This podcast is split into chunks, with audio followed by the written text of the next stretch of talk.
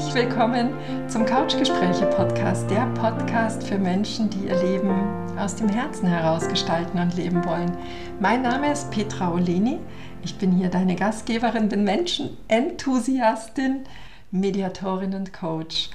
Du findest hier Gespräche mit inspirierenden Menschen, die uns direkt in ihr persönliches Herzwärts unterwegs sein mitnehmen. Ebenso ja, Impulse und ganz viel Perspektivenbuntheit direkt aus meinem Erleben. Ich heiße dich hier ganz warm und herzlich willkommen, freue mich sehr, dass du da bist und wünsche dir jetzt ganz viel Freude beim Lauschen.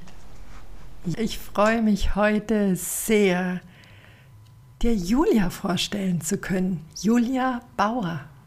Die einen unglaublich ja, für mich sehr berührenden und auch einen sehr bemerkenswerten Weg über die letzten, ich würde mal sagen, vier, drei, vier Jahre kennen wir uns schon, gegangen ist. Und ja, da wollen wir euch heute mitnehmen. Und Julia, ich würde dich gerne bitten, wer bist du? Ha. Also erstmal hallo, danke Petra, dass ich hier sein darf. So ich freue mich riesig. Wer bin ich? Hm, also erstmal Mama von fünf Kindern, was ich ja. sehr wichtig finde. Ja, total. Ja, die das auch wirklich mit Herz macht. Ja. Und darin auch sehr aufgeht. Ja. Und meine Kinder als große Lebensbegleiter und Lehrer sieht. Mhm. Und ansonsten kann ich mich nicht wirklich in einem Wort fassen. Vielleicht weißt du eins. Das ist, äh, das ist tatsächlich, habe ich dir den Ball rübergegeben. Du bist für mich wirklich. Ich gebe ihn zurück. Ja. Nein, es ist wirklich so, dass ich. Ja, du bist sehr reich beschenkt hier angekommen mit all deinen Gaben. Man kann nicht sagen, das ist Julia, sondern Julia hat wirklich unglaublich viel, das sie ausmacht. Also bist in der Kreativität unbeschreiblich vielseitig begabt und machst da auch ganz großartige Sachen. Dein ganzer Lebensweg ist für mich sehr intensiv wahrnehmbar. Da gab es wirklich sehr markante Stationen, die dich alle geformt haben. Und darum finde ich es auch nicht einfach, dich in, in einfach ein Wort zu packen. Das Gespräch findet heute statt, weil du nach einer Zeit der, ja, des Suchens, Du wusstest, da, da wartet was in dir auf dich, plötzlich ganz klar bist und ganz kraftvoll bist und jetzt weißt, wo es hingeht. Was ist das? Ja, ich habe jetzt vor kurzem erst eine Ausbildung zur Sterbe- und Trauerbegleiterin gemacht und nach ja, über einem Jahr jetzt reinschnuppern und hinschnuppern auch dazu entschieden, Bestatterin zu machen. Mhm. Ja, wir starten im Mai und sind gerade noch in der Vorbereitung, weil uns wichtig ist, dass es einfach anders ist. Ja. Und zwar wieder am Menschen dran. Also, dass es darum geht, den Menschen zu begleiten und ihn nicht alleine zu lassen. Sei es schon im Sterbeprozess. Wenn das gewünscht ist, und mhm. da auch die Angehörigen, Zugehörigen zu begleiten, für sie da zu sein, sie auch darauf vorzubereiten, mhm. weil das passiert ganz oft eben nicht weil da je nachdem, wo sie untergebracht sind, halt auch keine Zeit ist. Ja.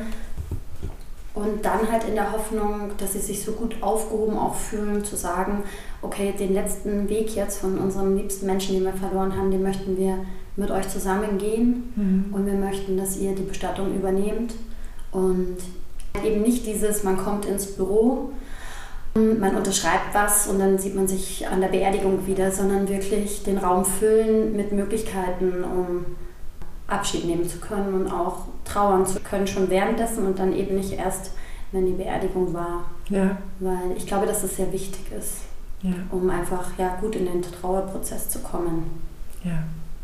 Also du weißt ja, dass ich da letztes Jahr selbst auch ganz tief betroffen war und das wirklich unterschreiben möchte mit 28 Ausrufezeichen. Das ist das, was so, so wertvoll ist und so dringend benötigt wird, weil die Welt draußen, da gibt es noch sehr viele Anbieter, bei denen das ganz anders läuft. Gerade wenn du schmerzhaft betroffen bist, dann eine Zusatzerschütterung ist. Also das tut wohl, wenn du da auf Menschen triffst, die wirklich bereit sind, auch Halt zu schenken. Ja, und wirklich auch Raum und Zeit zu geben. Ja. Weil es ist nicht so, dass sofort alles entschieden werden muss. Ja. Und ich finde so die erste, die erste Wucht der, der Trauer, ja, ja. die darf erstmal sacken ja. lassen. Und genau. dann denjenigen da abholen, wo er abgeholt werden kann, einfach auch, ja, und ihm da die Unterstützung geben. Tonalität ist ja ganz unterschiedlich, dem halt auch, was es für ein, für ein Trauerfall war. Also ob derjenige jetzt einfach eingeschlafen ist in einem hohen Alter oder ob es jetzt ein Verlust war, weil jemand schwer krank war. Ja, davon Wut über alles Mögliche sein, ja, und ihn da einfach erstmal nur begleiten mhm. und dann zu schauen, wie kann man ihm jetzt helfen, dass er jetzt nicht das Gefühl hat, er muss jetzt extreme Entscheidungen treffen, sondern ihn da vorsichtig ranführen wie denn der letzte Weg auszusehen hat oder soll, ja, damit, damit man einfach ein gutes Gefühl hat, damit es sich stimmig und eben so anfühlt, wie, wie der liebste Mensch, den man an seiner Seite hatte, eben auch gelebt hat, ja. Und ich glaube, umso mehr man da Zeit hat, in sich reinzuhören, umso schöner ist dann auch die Verabschiedung und wir wollen eben anbieten, dass die Menschen wirklich, wenn sie möchten, da auch dabei sein können. Also wenn, was weiß ich, die Oma im, im Krankenhaus verstorben ist, dass es möglich ist, dass man sie nochmal nach Hause holt, um sich dort zu verabschieden. Ja? Mhm. Oder auch, wenn es zum Beispiel zur Kremierung gehen soll, dass man da mitfahren kann. Mhm. Also natürlich immer begleitet von uns. Mhm. Aber ich glaube, dass es wichtig ist, um den Tod zu begreifen, weil er eben einfach auch nicht mehr in unserer Familie stattfindet, sondern meistens eben im Krankenhaus oder im Pflegeheim. Und oft kriegt man dann halt einfach nur den Anruf, dass derjenige verstorben ist. Und dann steht man am Grab. Und äh, das macht es einem schwieriger zu begreifen, was da eigentlich passiert ist. Mhm. Ja, lass uns mal den Faden nochmal rückwärts aufrollen. Was glaubst du, welche deiner Stationen haben dich genau hierher geführt? Also ich glaube, ursprünglich oder ausschlaggebend bei mir ist schon mal die Einstellung zum Tod. Ja. Genau, weil ich als Kind ja sehr schwer krank war und das schon bei der Geburt.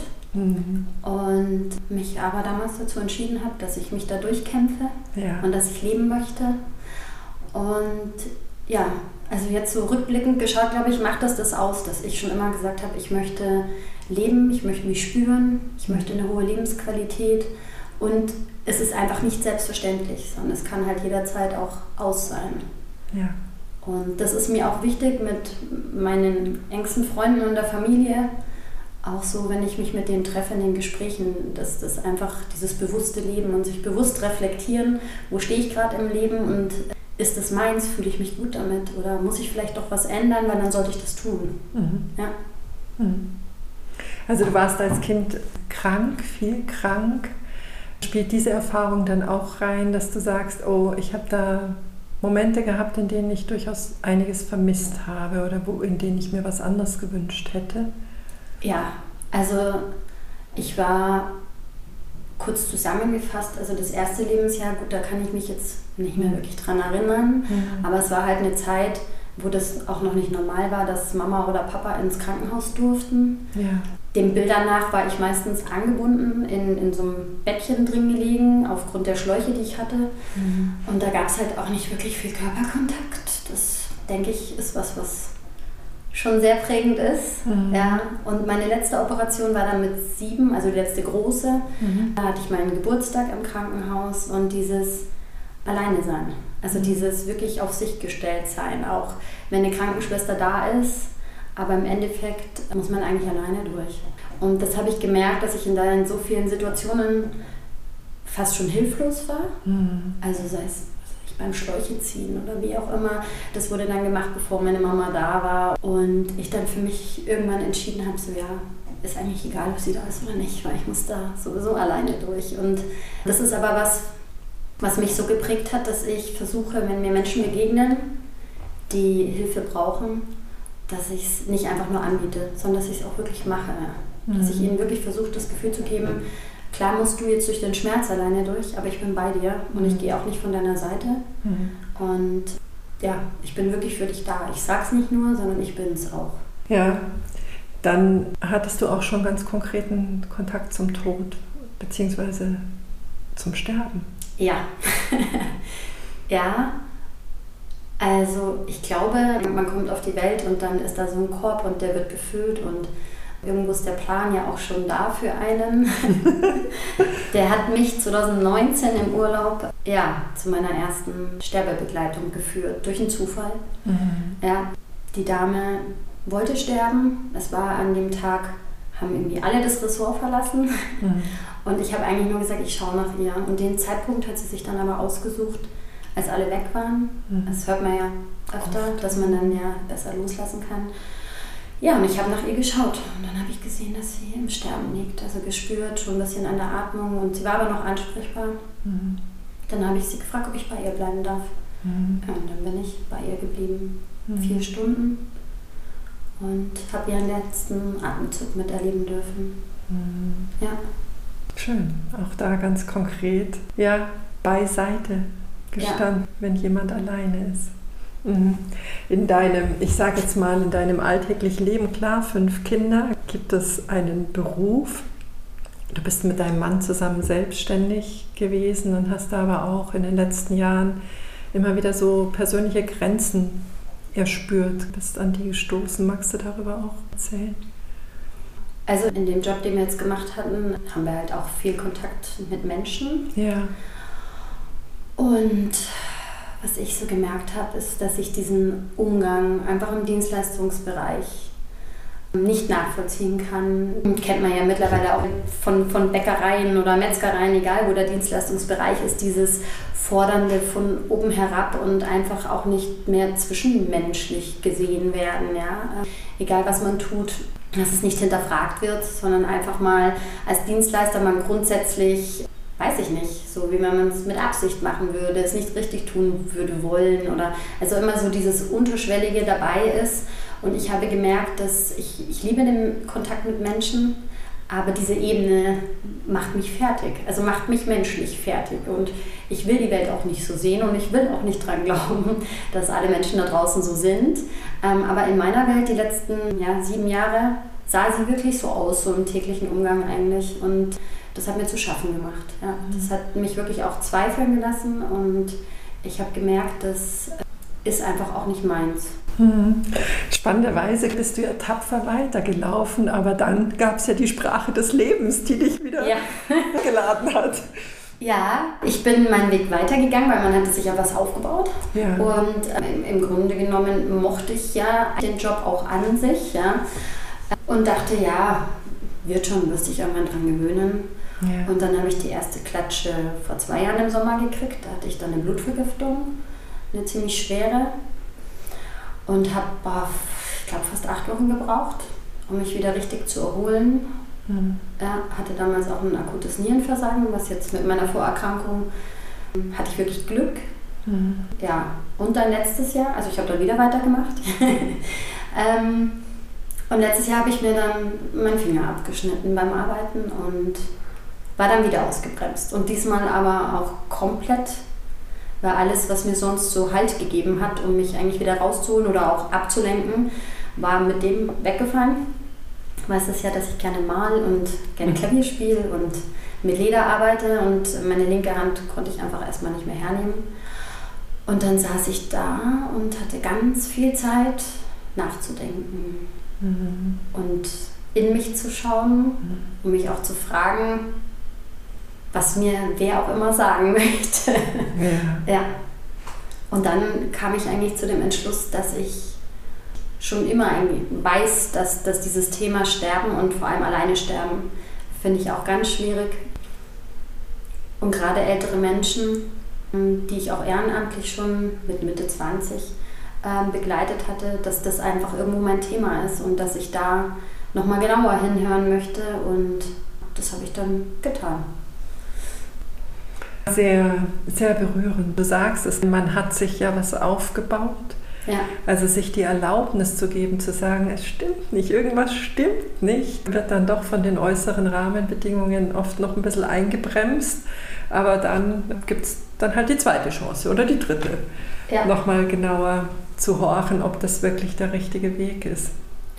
Ja, und als ich dann angefangen habe, mich mit dem Thema zu beschäftigen, also hatte ich ab 2019 eigentlich schon, was die Sterbebegleitung angeht, ja. hatte ich immer wieder so im Hintergrund mich damit auseinandergesetzt, weil ich ja komplett unvorbereitet da reingegangen bin. Ja? Und es gibt einfach so diese natürlichen Abläufe des Sterbens, auf die war ich auch nicht vorbereitet. Also ich wusste einfach nicht, was im Sterbeprozess passiert und da bin ich schon auch ordentlich an meine Grenzen gekommen zwischendrin, weil man ja intuitiv helfen möchte und helfen ist für uns im ersten Moment immer etwas Aktives. Und du kannst aber nicht aktiv. Mhm. Du kannst aushalten Mhm. und du kannst einen Raum geben für die Person, dass sie loslassen kann. Ja? Mhm. Und du kannst sie begleiten auf ihrem letzten Weg, dass sie gut rüberkommt, mit einem guten Gefühl. Und ich habe es in dem Fall bei ihr im Gesicht gesehen. Sämtliche Sorgenfalten sind dann irgendwann verschwunden und es war einfach nur ein ganz friedliches, freundliches Gesicht. Aber aktiv tun kann man nichts. Also diese vier Stunden waren für mich sehr lehrreich. Das habe ich in Jahren, diese Erfahrung so nicht sammeln können. Und dann hatte ich mich eben damit auseinandergesetzt, erstmal auch dieses, was ist der natürliche Sterbeprozess, was passiert da eigentlich im Körper, weil ich mir auch nicht vorstellen konnte, dass man so die Angst davor haben muss. Mhm. Also zumindest wenn der Prozess dann angegangen ist, weil es etwas Natürliches ist und der Körper mit Sicherheit da auch einen Plan dafür hat, es natürlich zu regeln, dass es nicht angstbehaftet ist oder ja. Und da bin ich dann schon vom Kopf her so hängen geblieben Mhm. und habe dann letztes Jahr eben schon, wir haben einen Bekannten, der ist Bestatter in Karlsruhe, Mhm. da mal an die Tür geklopft und die Seite einfach auch mal angeschaut. Ja. Muss man schauen, ob kann man das, wie gehe ich damit um. Und habe aber auch da gemerkt, dass es ja, einfach zum Leben dazugehört. Also dass es nichts ist, vor dem man Angst haben muss oder was sich unnatürlich anfühlt oder Mhm. ja. Ja, du hast gerade gesagt, dass der Körper einen Plan hat. Jetzt bist du fünfmal Mutter geworden. Ja, Wo siehst du da die Parallele oder die Verbindung?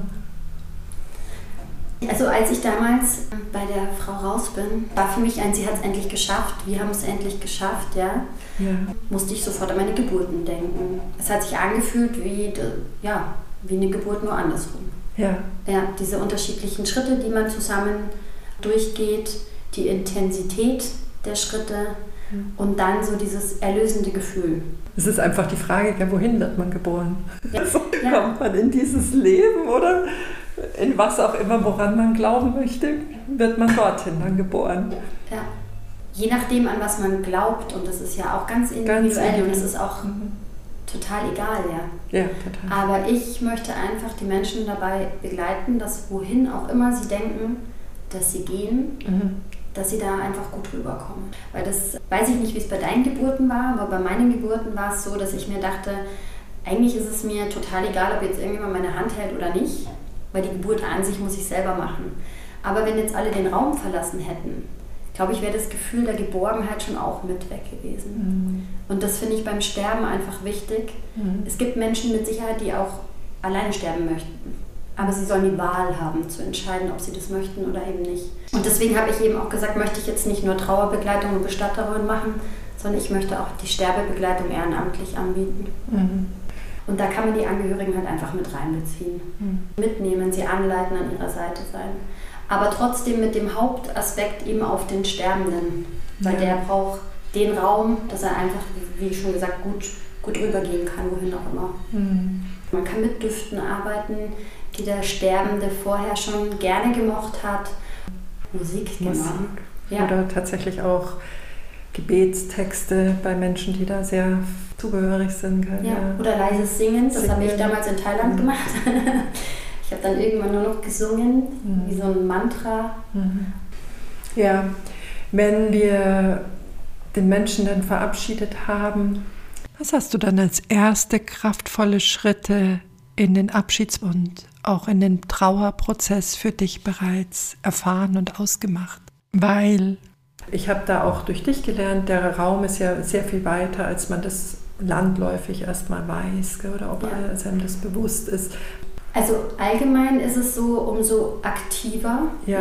Also die, meisten zumindest haben eben das Gefühl, wenn, wenn sie aktiv sind, können sie etwas tun. Ja? Ja. Also ganz wenige Menschen halten das aus, im, im Nichts zu fahren. Das heißt, wir möchten halt anbieten, wie gesagt, dass sie aktiv sich beteiligen können an dem Ablauf Mhm. nach dem Versterben bis, bis zur Bestattung. Mhm. Das heißt, Sarg bemalen, wie auch Urnen bemalen.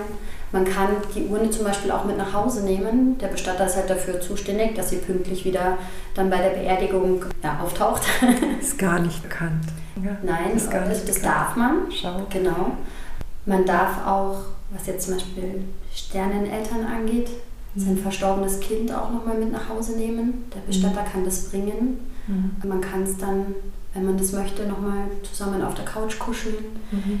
Vielleicht nochmal in das Bettchen legen, je nachdem, mhm. wenn es schon hergerichtet war, gibt es ja mhm. leider in allen Altersphasen ja auch. Genau, also da ist wirklich Raum, was man da anbieten kann. Und ich glaube, umso mehr man es einfach begreift, auch dieses nochmal zusammen waschen, mhm. ja, sich da beteiligen, wenn man es aktiv nicht möchte, zumindest dabei sein und sehen, Kinder auch mit dazu nehmen und ihnen halt auch erklären, ja, man muss sie anleiten, sagen, das ist nicht Schlafen, mhm. das ist Tod, das ist ein Unterschied. Mhm. Aber Kinder haben da eigentlich erstmal gar keine Berührungsängste. Sie müssen halt begleitet werden. Mhm. Aber ansonsten, umso mehr man den Tod Raum gibt und umso mehr er greifbar für einen wird, umso besser, glaube ich, ist dann einfach auch die Verarbeitung. Ja. Schön und tatsächlich dann auch, wie du sagst, gell, aus diesem Miteinander heraus dann auch diese äh, kraftspendenden Elemente zu finden, die dann für den Trauerprozess einfach leichter leiten. Ja. Also ich habe gestern so ein Gespräch mit einer, mit einer Frau, die gerade den Schwiegervater verabschiedet hat und die hat mir gesagt, Altenheim, in dem er verstorben ist, wurde der Schwiegermutter eine Trauerkerze geschenkt. Mhm. Und jetzt hatte der Schwiegervater sein, hätte seinen Geburtstag gehabt und diese Kerze hat so viel Halt gegeben. Ja. Diese Kerze. So wie du vielleicht eine Taufkerze hast, wenn die Kinder getauft sind, oder Hochzeitskerzen, die dann am Tisch stehen, die ganz viel Wärme und Licht verbreiten. Also da gibt es so dann ganz kleine Symbole, die aber im Alltag so eine unglaubliche Kraft entfalten. Ja. Ja, es kommt auch schon so ein bisschen, sage ich jetzt mal, von der das kriege ich das Wort nicht raus, Seite auf dem Markt. Ähm, wir haben jetzt zum Beispiel einen Sarg gesehen, finde ich wunderschön. Der hat, ich glaube, 53 Herzen in mhm. dieses Holz reingemacht. Und entweder kann sich da jeder ein Herz rausnehmen und mitnehmen, oder man kann das draufschreiben und wieder auf den Sarg zurückmachen. Nee, wirklich eine ganz schöne Idee. Man darf auch alles mit in den Sarg mit reintun oder auch wenn es in die Kremierung geht, wenn es jetzt keine Metallgegenstände sind, aber Stofftiere oder das Lieblingsbild oder ein Gedicht oder was auch immer, darf man da alles mitgeben. Man darf zum Beispiel, das fand ich auch sehr schön, die eigenen Bettsachen hernehmen. Ja, also wenn mir das wichtig ist und ich weiß, das war jetzt der Kuschel-Lieblingsbettbezug und das Lieblingskuschelkissen, dann darf ich das hernehmen. Also ich muss dann nicht beim Bestatter da Geld ausgeben, sondern ich kann auch das mitgeben und sagen, jetzt ist er in sein Bett eingekuschelt. Ja. Da gibt es wirklich sehr viele Möglichkeiten, die aber auch im Gespräch mit den Trauernden da einfach auch aufploppen, wo man sagen kann, hey, dann, wenn ihm das so wichtig war, dann lasst uns doch die Beerdigung so und so gestalten. Ja? Und es müssen auch nicht immer diese toten Kärtchen sein.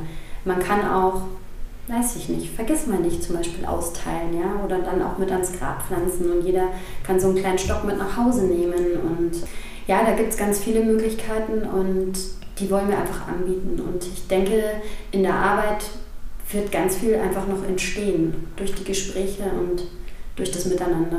Ja. ja. Ich glaube, das ist ein, ein ganz großes Wort, das jetzt hier schon mehrmals gefallen ist, dieses Miteinander. Für mich ist es auch, auch eine neue Form der Menschlichkeit. Es gehört zu unserem Menschsein dazu, was du anbietest, ist aber noch Außergewöhnlichkeit. Also es gibt vereinzelt in den einzelnen Städten Anbieter, aber so diese, diese Kultur an sich, die darf sich da wirklich noch ganz viel ausbreiten, weil es ja, unser Menschsein rund macht. Ja, ich glaube, dass es meistens in den großen Städten vielleicht schon eher ankommt, weil ja. in der dörflicheren Region gibt es halt auch viele traditionelle Dinge, die man denkt, eher einhalten zu müssen, ja. weil sie eben traditionsbezogen, örtlich bezogen sind. Aber ich glaube, es ist auch eine Chance, sich mit dem Tod auseinanderzusetzen. Ja. Weil mit Dingen, mit denen man sich auseinandersetzt, hat man meistens auch weniger Angst davor. Und die meisten Menschen wollen sich mit dem Tod nicht auseinandersetzen, weil er ihnen Angst macht. Ja. Macht es aber auch nicht leichter. Wir müssen alle sterben. Mit Angst ist es, glaube ich, noch schwieriger loszulassen. Mhm. Wie hängt denn Leben und Sterben für dich zusammen? Ja, also ich glaube, wie, wie mhm. bewusst ich mir im Leben schon bin, dass es eben nicht unendlich ist. Mhm. Ähm, Dinge aufzuschieben und zu sagen, ich mache sie irgendwann, ich weiß aber gar nicht, ob dieses irgendwann kommt. Ja. Und das ist halt das, was ich von, von klein auf gelernt habe, dass ich Dinge einfach gleich tun sollte, wenn sie mir am Herzen liegen. Bin ich da ein bisschen, also mit mir kann man spontan was ausmachen, weil da kann ich dann spontan in mich reinschauen und sagen, ja, super, habe ich gerade voll Lust drauf, komm, mhm. lass uns machen. Ähm, vorausplanen, schwierig. Ja. ja. Aber das muss man jetzt vielleicht ja nicht so extrem sein wie ich, aber da geht es um dieses, wie geht es mir heute, ähm, wie fühle ich mich damit und möchte ich das wirklich tun oder ist es jetzt was, wozu ich meine, mich überreden zu müssen oder zwingen zu müssen? Ja, und ich glaube, da schauen wir zu wenig auf uns. Mhm. Du hast vorher gesagt, dass auch mit deinen Freunden ist sehr viel, sich zu reflektieren, zu schauen, wo stehe ich im Leben. Hast du da auch ein Tool, das du weiterreichen magst oder gut empfehlen kannst, um eben diesen Prozess, der vielleicht nicht bei allen so geübt ist, ja, zu unterstützen? Das habe ich jetzt auch in, in, meiner, in meiner Schulung gelernt, zur Sterbebegleiterin eigentlich. Aber ich finde auch, dass man das so machen kann. Das ist eine Lebensbilanz ziehen. Die packen wir zum Beispiel auch auf unsere Homepage, mhm. wenn uns das wichtig ist.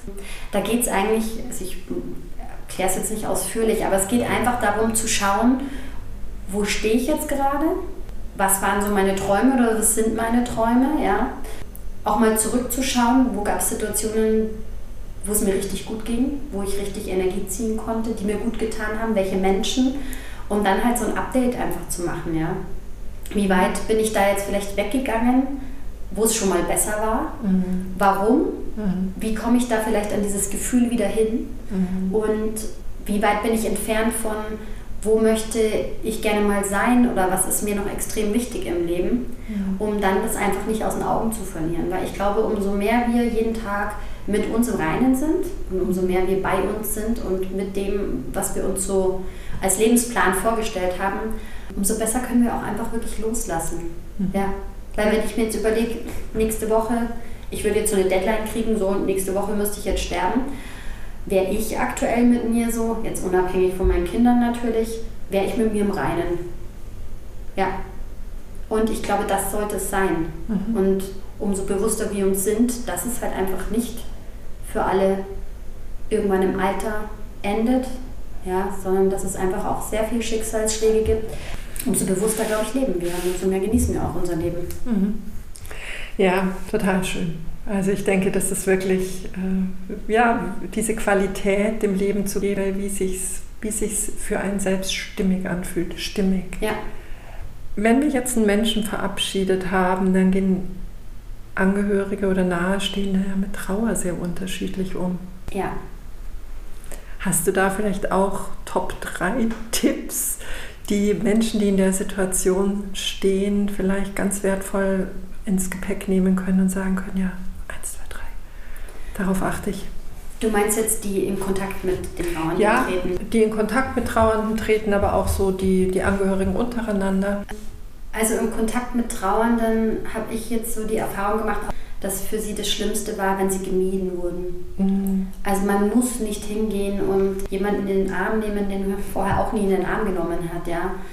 Aber zumindest signalisieren, dass man zum Beispiel von dem Schicksalsschlag weiß und nicht die Straßenseite wechseln. Weil gerade wenn es Schicksalsschläge sind, ist es eh schon heftig. Und wenn man dann noch unbeabsichtigt, aber isoliert wird, mhm. weil die Menschen nicht wissen, wie sie damit umgehen sollen, mhm. dann ist es halt schon nochmal zusätzlich eine Belastung. Dann wird man so komplett rausgerissen, auch noch aus seinem Umfeld. Ja. Und ähm, das macht noch einsamer. Das ja. ist so das Erste. Und falsch machen in dem Sinne, finde ich, kann man gar nichts. Ja? Wenn es einfach von Herzen kommt und wenn es wirklich das widerspiegelt, was man in dem Moment meint oder fühlt und nicht irgendwas. Also ich kann zum Beispiel nicht mein Beileid sagen. Kann ich nicht. Bringe ich nicht über die Lippen, mache ich deswegen auch nicht, weil es würde sich nicht echt anfühlen und das würde das Gegenüber merken. Gerade wenn man hoch emotional ist, merkt man das. Ein weiterer Tipp ist, die Emotionen, die da hochkommen, nicht persönlich nehmen. Ja, weil es geht nicht um einen in dem Moment auch wenn da Wut kommt oder was auch immer, einfach den Raum geben, dass es raus darf. Mhm. Und man muss da auch also da wird auch oft gar keine Reaktion verlangt, ja, sondern einfach nur den Raum geben, dass es raus darf. Und deswegen finde ich jetzt auch Trauerbegleitung gut, weil es einem leichter fällt, wenn es eine Person ist, die nicht im engsten Familienkreis ist oder die nicht emotional mit einem gebunden ist. Mhm. Da kann man sich selber schon leichter öffnen. Mhm. Ja. Und ansonsten finde ich wichtig, die Gefühle ernst zu nehmen. Mhm. Egal, ob man sie nachvollziehen kann oder nicht. Denn es hat niemand ein Recht zu urteilen, wie lange man trauern darf oder wie man trauern darf oder an was man glaubt, wo die Seele jetzt hingegangen ist oder nicht, sondern es einfach zu akzeptieren, dass derjenige so oder so mit, mit dem Schicksal umgeht. Ja, also ich möchte das gerne auch noch ergänzen, dass sehr viele Menschen, die außen stehen, oft eine Hilflosigkeit empfinden, wie du es angesprochen hast, ja. aber dass es eben gar nichts falsch zu machen gibt, indem man einfach offen ist ja. und sagt, ich weiß nicht, was ich dir sagen kann, aber ich höre dir gerne zu. Ja, und Hilfe anbieten ist auch was, was lieb gemeint ist, aber niemand, der gerade in der Trauer steckt, wird denjenigen anrufen. Also wenn man Hilfe anbieten möchte, dann soll man aktiv sein. Mhm. Also dann soll man sagen, ähm, ich komme vorbei und wasche dir deine Wäsche. Oder ich bringe eine Suppe vorbei. Ich, ja, genau, ich bringe eine Suppe vorbei. Weil zu fragen oder zu sagen, wenn du was brauchst, melde dich, wird der Trauernde nicht tun. Also wenn man helfen möchte, dann direkt eine Hilfe anbieten oder sie auch direkt gleich umsetzen. Ich meine, man spürt, wenn derjenige nicht möchte, also jetzt natürlich nicht übergriffig werden, aber man wird keinen Anruf erhalten, wenn man sagt, melde dich, wenn du mich brauchst. Ja, äh, ein Thema, das mich sehr berührt wirklich und ähm, das mich aber auch vor allen Dingen berührt, weil ich das Gefühl habe, dass diese ganzen Fäden von deinem Lebensweg jetzt zu so einem ganz dicken Strang zusammengefügt wurden und diese Gaben zu deiner Aufgabe werden, für die wirklich du so wertvoll bist, gerade du wertvoll bist und so geeignet bist und das berührt mich sehr. Und auch, dass du ja diese Geduld hattest in den Nebelphasen einfach zu sagen, ja, aber es wird kommen. Ich weiß, es wartet noch was auf mich, aber es wird kommen. Ja. ja. Ja, also ich war schon auch mal zwischendrin am Verzweifeln. Ja. Aber es war dann wirklich so, dass ich mir irgendwann dachte, ich lasse es jetzt einfach laufen und irgendwo wird mich mein Leben hintragen. Hat es bis jetzt immer getan. Mhm. Und ja, nee, und ich merke auch, es ist mehr wie ein Beruf. Es ist wirklich eine, eine Berufung. Ja. ja. Und seitdem ich das so für mich gefunden habe und was es auch ausmacht, ja, am Anfang hatte ich zwar schon so vage meine Themen, wo ich gemerkt habe, da, das ist so mein, mein Herzblut, ja. Ähm, aber seitdem ich mich jetzt damit wirklich auf den Weg begeben habe und auch ein Ziel vor Augen habe mit der Eröffnung. Das ist eine ganz andere Art von Vorbereitung. Das ist wie Feuer und Flamme. Also das ist so wirklich so, es kommt komplett aus dem Herzen heraus. Und es ist so vieles offen und so frei, ja, weil ich einfach auch, also in meinem Kopf gab es noch nie Grenzen. Und wenn ich jetzt nicht die Grenzen von dem Friedhof oder von dem Pfarrer oder wen auch immer bekomme, dann können wir das wirklich so ja, wie es am bestmöglichen für die, für die Angehörigen, Zugehörigen ist, einfach umsetzen. Ja? Also es hört sich jetzt wahrscheinlich in dem Zusammenhang komisch an, aber ich freue mich drauf. Ich freue mich drauf, Menschen begleiten zu dürfen, die einem mehr auch das Vertrauen dann schenken. Und ich hoffe, dass diese Sichtweise, die aktuell auch oft auf Bestatter ist, dass die damit ein bisschen aufgehoben wird. Ja. Ganz bestimmt. Da trägst du bestimmt was ganz Wertvolles bei.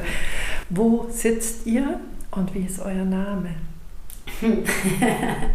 also wir starten in, in Wolnzach. Ich hoffe, Wolnzach wird uns wahrscheinlich erstmal etwas vorsichtig, aber trotzdem willkommen heißen. Ja. Genau, und ich hoffe, dass die Leute auch einfach neugierig reinkommen. Sind sie auch jederzeit willkommen. Die Räumlichkeiten werden auch ganz freundlich gestaltet sein. Ich habe da eine Kaffeemaschine, ich habe da Tee. Also man darf auch gerne jederzeit reinkommen. Wir werden auch machen, wo wir zum Beispiel Trauerkarten haben. ich werde Bücher dort haben, die man sich anschauen kann.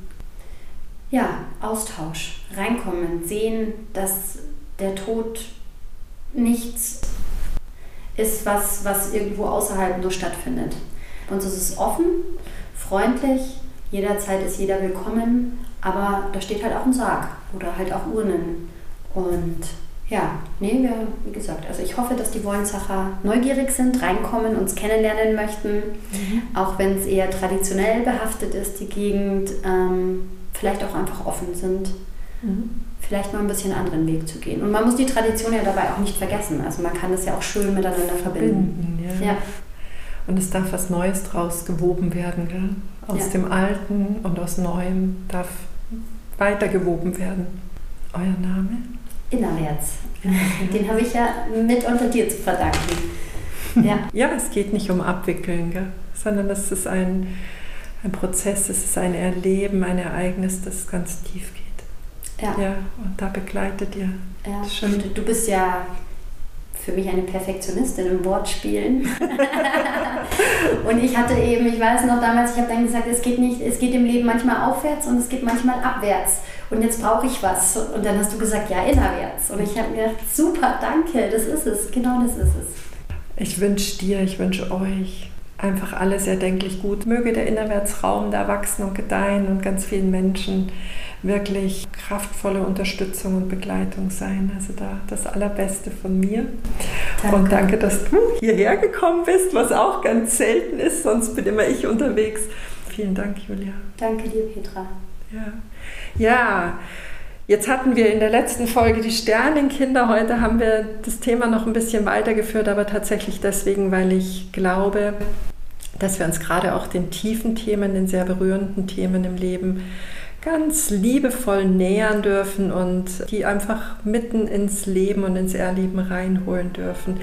Also deswegen wünsche ich jetzt dir eine besonders intensiv lebende Woche und ich freue mich, wenn du in der nächsten Folge wieder dabei bist. Herzlichst